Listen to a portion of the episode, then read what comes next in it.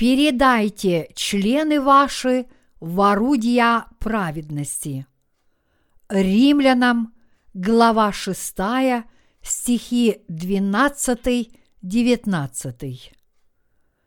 Итак, да не царствует грех в смертном вашем теле, чтобы вам повиноваться ему в похотях его, и не предавайте членов ваших греху в орудие неправды, но представьте себя Богу, как оживших из мертвых, и члены ваши Богу в орудие праведности.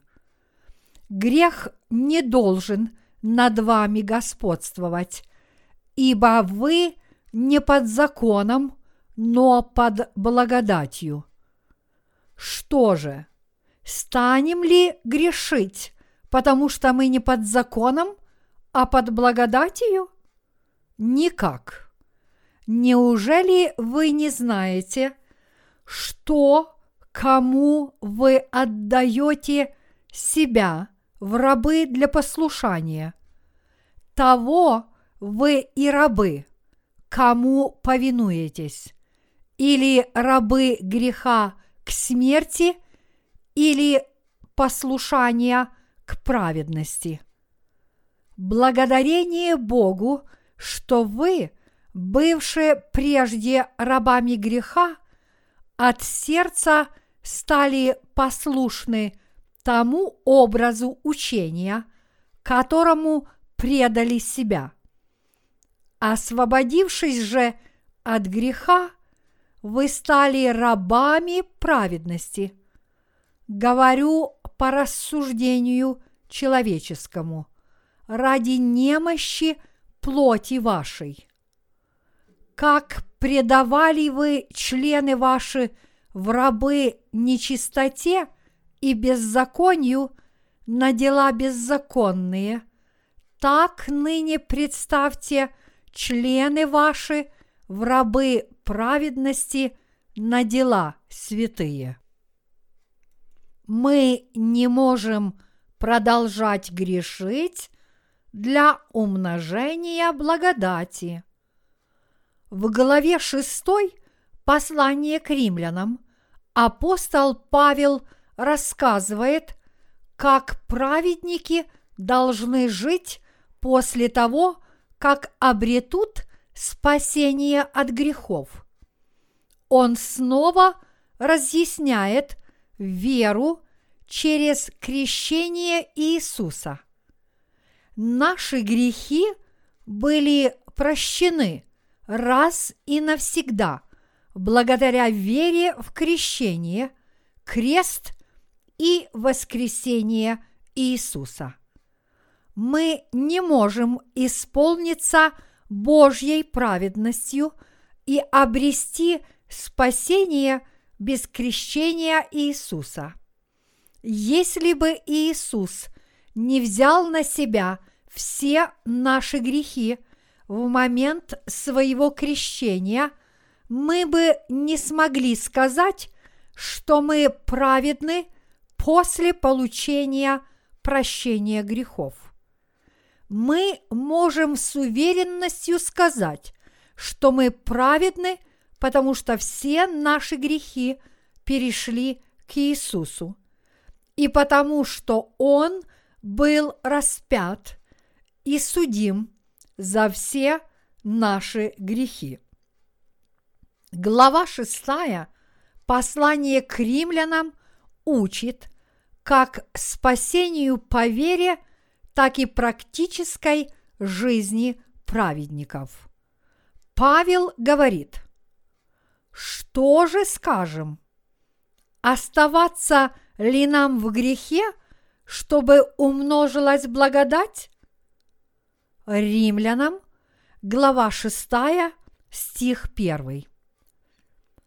В предыдущих стихах он говорил, «А когда умножился грех, стала преизобиловать благодать, дабы как грех царствовал к смерти, так и благодать воцарилась через праведность к жизни вечной Иисусом Христом, Господом нашим. Римлянам, глава 5, стихи 20-21. Грехи мира не могут превзойти любовь и праведность Божью, какими бы тяжкими они ни были. Наши грехи были прощены любовью и праведностью Божьей благодаря вере в истинное Слово. Библия говорит, что мы не можем продолжать грешить, чтобы преизобиловала благодать, даже если мы, которые живем в плоти, получили прощение всех наших грехов. Мы умерли для греха. Как же нам жить в нем? Неужели не знаете, что все мы, крестившиеся во Христа Иисуса, в смерть Его крестились? Итак, мы погреблись с Ним крещением в смерть. Римлянам, глава 6, стихи 2, 4. Мы погреблись с Иисусом – крещением в смерть. Наш ветхий человек был распят вместе с Иисусом. Это означает, что мы мертвы для греха. Все наши грехи перешли на Иисуса, и Он умер вместо нас. Таким образом, смерть Иисуса – является нашей смертью для греха. Итак, мы погреблись с Ним крещением в смерть. Наш ветхий человек плоти был похоронен с Иисусом крещением в смерть. Господь взял на себя все наши грехи в момент своего крещения и умер на кресте вместо грешников. Он был без греха по природе. Тем не менее, он взял на себя все грехи и беззакония грешников и понес наказание вместо них. Вы верите в это? Ему самому незачем было быть наказанным. Мы же, которые были грешниками, понесли наказание в нем, поскольку крестились во Христа Иисуса. Апостол Павел уделял большое значение крещению Иисуса. Мы также проповедуем – о крещении Иисуса. С точки зрения веры, проповедовать о крещении Иисуса является правильным. Подобно тому, как во времена Ветхого Завета грешник возложением рук передавал свои грехи на голову жертвы и убивал ее, Иисус смыл все грехи благодаря своему крещению и умер за них. Иоанн Креститель крестил Иисуса, Анца Божьего. Иисус взял на себя все грехи мира, когда в качестве жертвы принимал крещение. Поэтому его смерть была нашей смертью и смертью всех верующих. Все, кто крестились во Христа Иисуса, погреблись с Ним. Те, кто не крестились в Иисуса, не могут ни спастись, не верить, не отречься от самих себя, не превозмочь мир. Только человек, который верит в крещение Иисуса Христа, знает, что Он умер на кресте вместе с Ним. Этот человек царствует и побеждает мир, отрекаясь от себя. Он может положиться на Слово Божье и верить в него. Только те, кто верят, что крещение Иисуса является обязательным условием, согласно которому он смог понести грехи мира, получат прощение грехов, а значит полное спасение.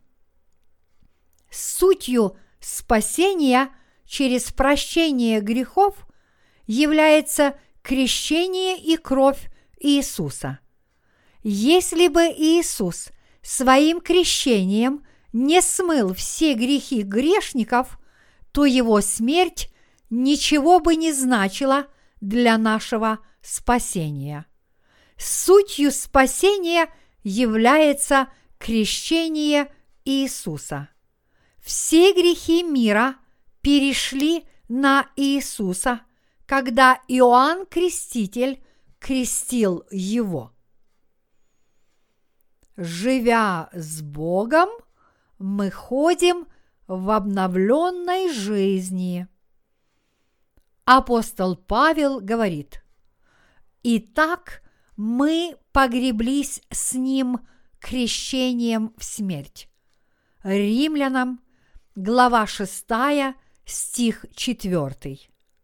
Все, кто крестились в Иисуса Христа, имеют искупление по вере, погреблись вместе с Ним и имеют обновленную жизнь в Нем. Такая вера является великой верою. Вера в крещение Господне является верою, которая основывается на прочном фундаменте. Итак, мы погреблись с Ним крещением в смерть, дабы как Христос воскрес из мертвых славою Отца, так и нам ходить в обновленной жизни. Ибо если мы соединены с Ним подобием смерти Его, то должны быть соединены и подобием воскресения. Римлянам, глава 6, стихи 4, 5. Мы можем соединиться с Богом верой в крещение Иисуса. Теперь те, кто верят в Иисуса Христа, могут ходить в обновленной жизни. Наш ветхий человек, который существовал ранее, до рождения свыше, умер, и мы получили обновление и теперь можем выполнять новую работу, жить по-новому, по новой вере. Рожденный свыше не живет по-старому и не думает так, как думал раньше. Причина, почему мы должны отказаться от старых путей мышления, кроется в том, что наш ветхий человек умер на кресте вместе с Иисусом Христом. Во втором послании к Коринфянам, глава 5, стих 17 говорится – Древнее прошло, теперь все новое. Господь крестился в реке Иордан, чтобы смыть все наши грехи, был распят на кресте и воскрес из мертвых. Таким образом, Он спас всех грешников от их грехов, чтобы они могли жить обновленной жизнью. Все наши прошлые несчастья, тяжелые испытания, горечь и раны сердца ушли прочь. Теперь началась новая жизнь. Спасение стало отправной точкой в нашей жизни. После того, как народ Израиля вышел из Египта и вошел в землю ханаанскую, Бог сказал, чтобы израильтяне соблюдали Пасху. Исход из Египта символизирует спасение от грехов. Бог сказал народу Израиля, «И сказал Господь Моисею и Аарону в земле египетской, говоря, «Месяц сей да будет у вас началом месяцев. Первым да будет он у вас между месяцами года. Скажите всему обществу израильтян. В десятый день сего месяца пусть возьмут себе каждый одного анца по семействам, по акцу на семейство. А если семейство так мало, что не съест анца, то пусть возьмет с соседом своим, ближайшим к дому своему, по числу душ, по той мере, сколько каждый съест. Расчислитесь на агнца. Агнец у вас должен быть без порока, мужеского пола, однолетний. Возьмите его от овец или от коз, и пусть он хранится у вас до четырнадцатого дня сего месяца. Тогда пусть заколет его все собрание общества израильского вечером, и пусть возьмут от крови его и помажут на обоих косяках и на перекладине дверей в домах, где будут есть его. Пусть съедят мясо его в сию самую ночь, испеченное на огне, с пресным хлебом и горькими травами пусть съедят его. Не ешьте от него недопеченного или сваренного в воде, но ешьте испеченное на огне, голову с ногами и внутренностями. Не оставляйте от него до утра, но оставшееся от него до утра сожгите на огне. Ешьте же его так. Пусть будут чресла ваши припоясаны, обувь ваша на ногах ваших и пасахи ваши в руках ваших. И ешьте его с поспешностью. Это Пасха Господня. Исход, глава 12, стихи 1, 11. Мы должны помнить, что Бог заповедал народу израильскому в праздник Пасхи есть мясо анца с пресным хлебом и горькими травами. После обретения спасения нас ждет еще много горечи. Горькие травы символизируют отречение от себя. Конечно, это очень трудно, тем не менее мы должны помнить, что мы погреблись со Христом. Ибо что Он умер, то умер однажды для греха, а что живет, то живет для Бога. так и вы почитайте себя мертвыми для греха, живыми же для Бога во Христе Иисусе, Господе нашим. Римлянам, глава 6, стихи 10, 11. Такова суть единения с Иисусом. Мы соединяемся с Иисусом верою в Его крещение, крест и воскресение, которое Он исполнил. Его служение включает Его рождение, крещение у Иоанна Крестителя, распятие, воскресение, вознесение и второе пришествие, чтобы судить мертвых.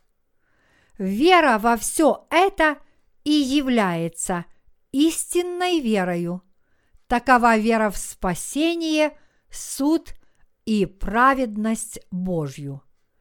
Послание к римлянам, глава 6, стих 10 гласит «Ибо что Он умер, то умер однажды для греха. Иисус не смыл наши грехи за два раза. Иисус смыл все грехи мира раз и навсегда. А что живет, то живет для Бога. Так и вы почитайте себя мертвыми для греха, живыми же для Бога во Христе Иисусе, Господе нашим. Римлянам, глава 6, стихи 10, 11. Мы действительно мертвы для греха, но живы для Бога. Теперь мы живы для Бога мы имеем обновленную жизнь и стали новыми существами. Итак, да не царствует грех в смертном вашем теле, чтобы вам повиноваться ему в похотях его.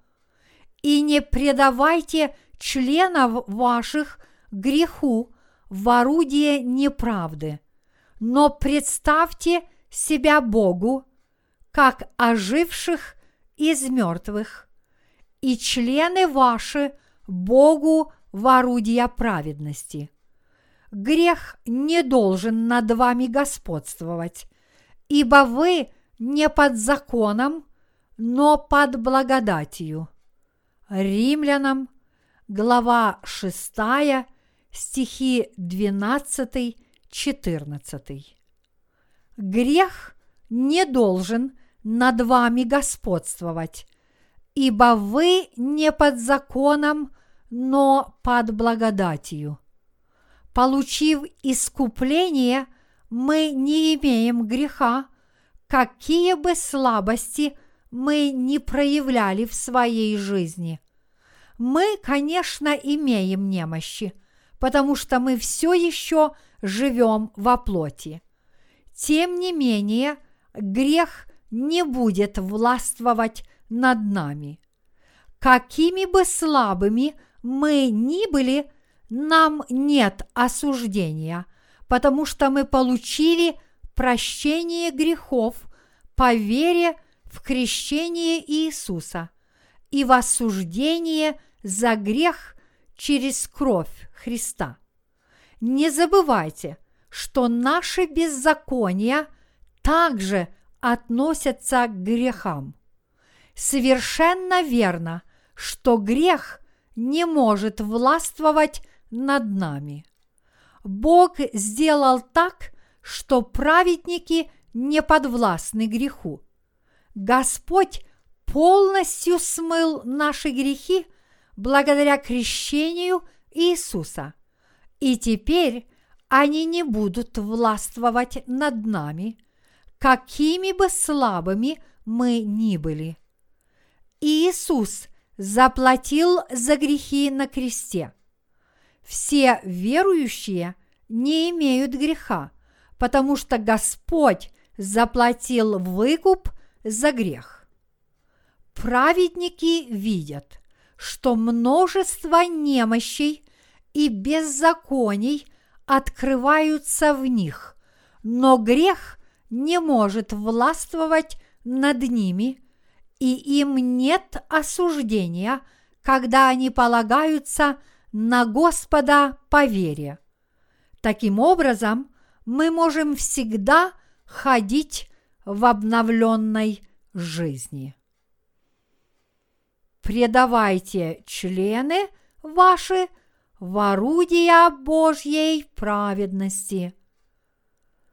Господь благословил праведников жить обновленной жизнью. Тем не менее, могут ли они продолжать грешить? Конечно, нет. В послании к римлянам, глава 6, стих 13 говорится «И не предавайте членов ваших греху в орудие неправды, но представьте себя Богу, как оживших из мертвых, и члены ваши Богу в орудия праведности. Благодарение Богу, что вы, бывшие прежде рабами греха. Мы были рабами греха по природе и преуспели в совершении беззаконий. Но Библия говорит, от сердца стали послушны тому образу учения, которому предали себя. Освободившись же от греха, вы стали рабами праведности. Римлянам, глава 6, стихи 17-18. Мы, которые стали праведниками, освободились от греха и стали рабами Божьей праведности по благодати. Мы полностью освободились от греха и получили возможность стать праведниками, которые могут работать для праведности Божьей. Но что мы должны делать с нашей плотью после того, как получили искупление? Как нам нужно себя вести с нашей плотью после обретения спасения?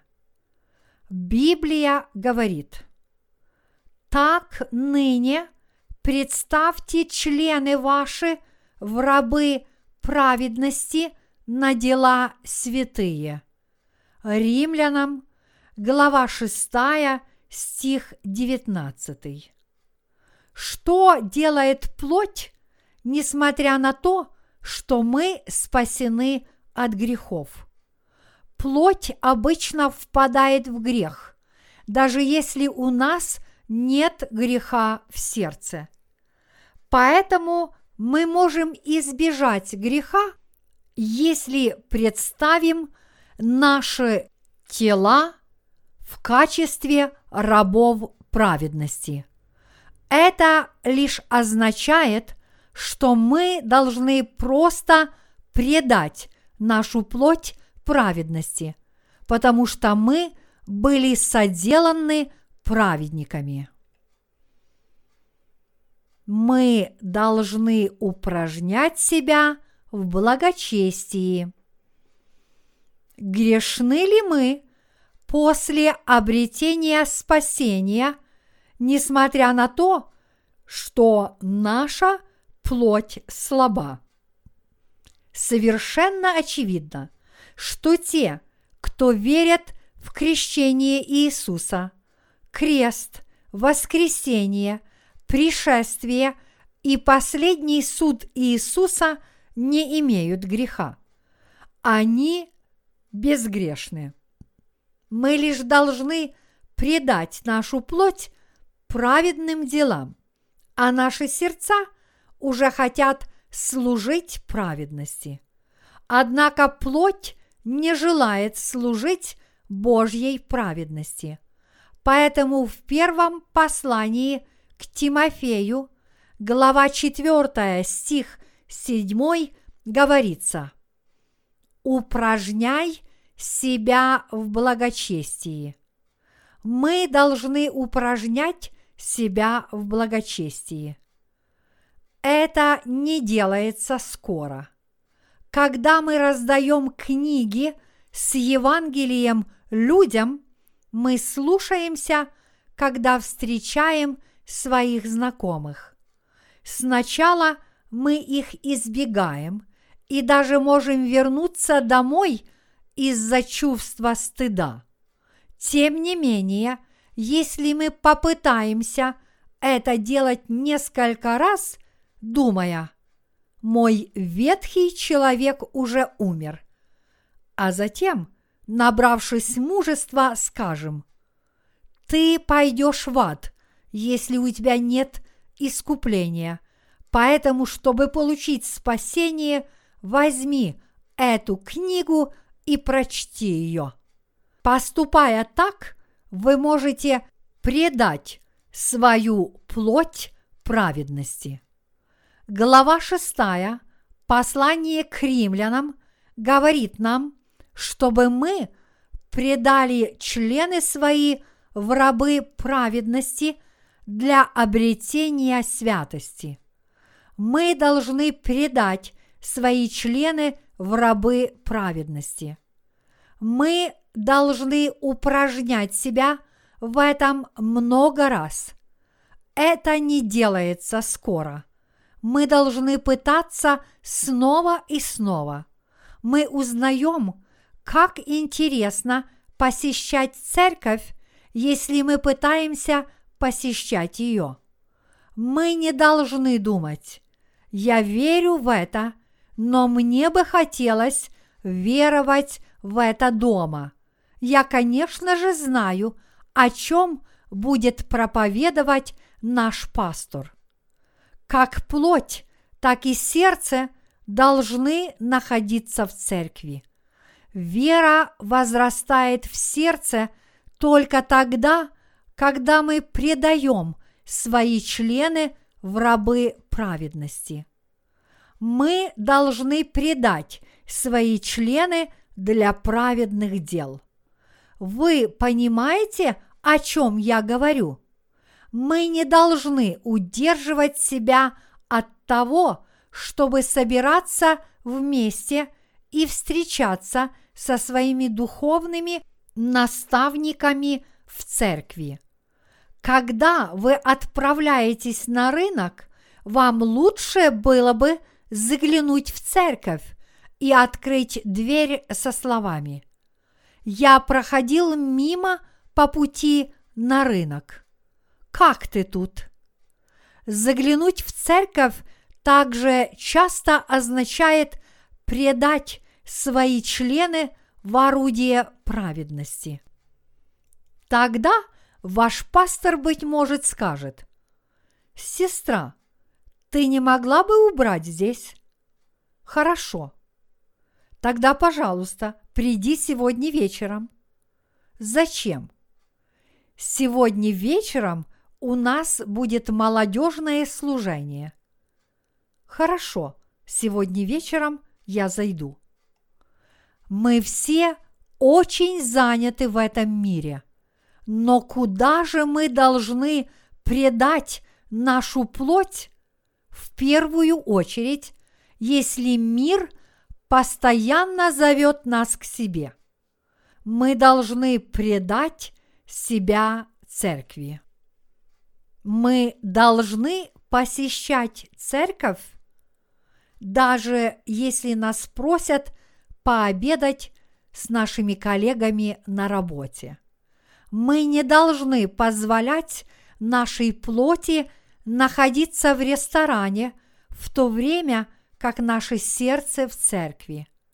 Если мы заставим нашу плоть избегать мира и позволим ей находиться в церкви, тогда как наша плоть, так и наше сердце будут пребывать в покое. что вы думаете об этом. Если ваша плоть стремится в какие-либо плотские места, вы станете врагами Бога, врагами вашей воли и даже врагами вашего сердца, которое хочет соединиться с церковью. Мы должны упражнять свою плоть в духе.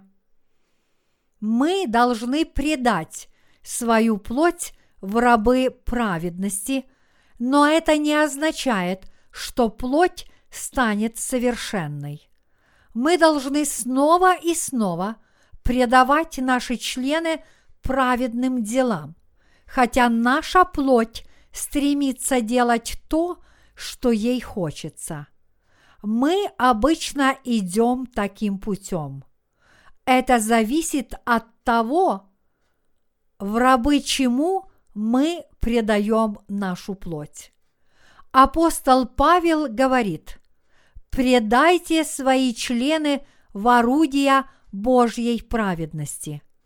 Это зависит от того, насколько вы усмирили свою плоть.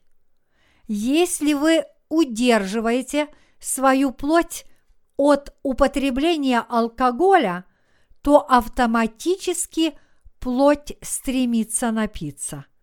В результате плоть спешит в бар, в то время как вы пребываете в церкви. Если вы сидите в баре, сердце чувствует боль. Но если вы сидите в церкви, сердце чувствует покой, в то время как плоть болеет. Плоть также имеет личность. Плоть зависит от того, насколько она укращена сердцем. Плоть говорит, я ненавижу алкоголь, когда мы постоянно пьем. Однако плоть говорит, мне нравится алкоголь, если мы не пьем. Почему? Потому что плоть не укращена. Все зависит от того, насколько мы усмиряем плоть, несмотря на то, что наше сердце обрело святость. Дух Святой все еще удерживает нас, хотя мы находимся вне стен церкви. Тем не менее, мы должны предать нашу плоть в рабы праведности для обретения святости. Поэтому при любых обстоятельствах снова и снова идите в церковь. Те, кто обрели спасение, должны упражнять себя для святости. Библия говорит нам, чтобы мы слушали Слово Божье и были водимы им. Мы должны быть водимы Словом Божьим только потому, что нам самим всегда нравится делать лишь то, что нравится нашей плоти. Ведь мы думаем, что наша плоть принадлежит нам. Вот почему мы ходим по магазинам, танцуем и пьем спиртные напитки, и нам нравится все это, и нам очень трудно сосредоточиться во время служения в церкви. Вот почему пастор, наш духовный наставник, должен руководить и направлять нас, говоря, вы должны занять свои места и слушать Слово Божье. Хорошо. Мы должны проявлять терпение, несмотря на то, что нам скучно сидеть и слушать проповедь, думая, я должен терпеливо сидеть здесь. Почему мне так скучно здесь? Ведь в баре я могу сидеть и по три часа. Почему я не могу вынести здесь и часа? Только час прошел с тех пор, как я начал слушать проповедь. А ведь в баре я могу просиживать и по пять часов к ряду, а играть в покер могу даже по 20 часов без перерыва. Все зависит от того, насколько вы можете смирить свою плоть. Плоть, которая постоянно сидит в церкви, будет ненавидеть ходить в бар. Тем не менее, для человека, который приучен к питанию, сидение в церкви подобно аду. Я хочу, чтобы вы вытерпели в течение нескольких дней, и тогда вы сможете научиться выносить трудности. Это очень трудно до тех пор, пока вы не усмирите свою плоть. Мы должны проводить наше время в церкви, когда нам хочется делать что-нибудь другое. Мы проводим время в церкви, разговаривая с нашими наставниками, братьями и сестрами для усмирения плоти. Я чувствую покой в церкви, и ничто не может убедить меня оставить церковь. Тем не менее, когда я иду по улице, то очень многие вещи уводят меня с пути истинного. Существует множество искушений, как, например, различные товары, выставленные в ярко освещенных витринах магазинов. Когда я добираюсь домой, то могу потратить около двух часов, рассматривая все эти вещи, и в итоге я могу заблудиться. Порой я рассматриваю новинки магазинов и вдруг начинаю осознавать. Когда же я вернусь домой? Пусть же кто-нибудь отведет меня домой. Поэтому, когда вы возвращаетесь домой, не бродите с одного места на другое. После богослужений мы должны идти прямо домой ехать на церковном автобусе или идти прямо к месту назначения. Если вы думаете, не нужно подвозить меня к церкви, я сам дойду до церкви. У меня две сильные ноги, поэтому у меня нет никаких причин ехать в церковь на церковном автобусе. Однако вы можете заблудиться и подвергнуться искушению. Вы должны быть благодарны за то, что можете подъехать к церкви на автобусе и обратно, когда служение будет закончено, не заботясь о различных бесполезных вещах. Будет лучше, если, придя домой, вы почитаете Библию, помолитесь и пойдете спать. Было бы лучше жить так, однако человек может сказать, у меня твердая вера, у меня нет греха, я докажу себе что-то. Я не буду пить, даже если пойду в бар. Там, где умножился грех, еще больше – стала преизобиловать благодать. Я полон благодати. Если он думает так и пойдет в бар, его друг скажет ему, «Эй, у меня есть бутылочка». «Нет, разве ты меня видел когда-нибудь выпивши? Я бросил пить». «Ну, все равно выпей». «Нет, ну, почему бы тебе не выпить хотя бы стаканчик вина? Его друг наливает в стакан вино и протягивает ему. Но он думает, я пью содовую, хотя ты и искушаешь меня выпить горячительного. Затем он вспоминает, как он пил много лет тому назад и думает, Как должно быть это приятно? Почему ты не предлагаешь мне вина снова? Я сделаю только один глоток. Он очень быстро допивает свою содовую. Затем его друг догадывается, что он хочет выпить и наливает вина в пустой стакан. Оно очень слабое. Ты можешь пить его как коктейль. Нет, я не должен делать этого. Разве ты не знаешь, что я верю в Иисуса? Тем не менее, он в конечном итоге выпивает стакан вина, и его друг знает, что он пьет. Просто выпью сегодня. Хорошо, я выпью сегодня, но ты должен верить в Иисуса, хорошо?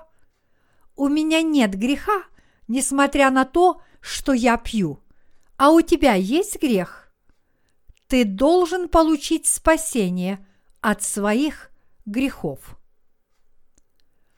Очень важно, в чем мы уступаем плоти.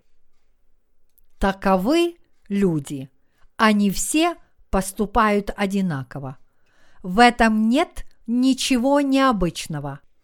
Чрезвычайно важным является то, куда мы предаем свою плоть. Предайте свои члены в рабы праведности для обретения святости. Предайте свою плоть для святости, потому что плоть не имеет святости. В качестве примера здесь я использовал пьянство. Однако тоже происходит и в других сферах. Это зависит от того, насколько мы можем укротить свою плоть. Мы получаем спасение по вере раз и навсегда, и это спасение вечно, но святость в наших сердцах зависит от того, куда мы предаем свою плоть. Мы чувствуем, что предавая нашу плоть грязи, сердце также становится грязным, несмотря на то, что оно у нас чисто. И тогда мы можем даже оставить нашу веру и пойти против церкви, упоминаем имя Бога напрасно и уходим от Его присутствия, будучи обманутыми сатаной.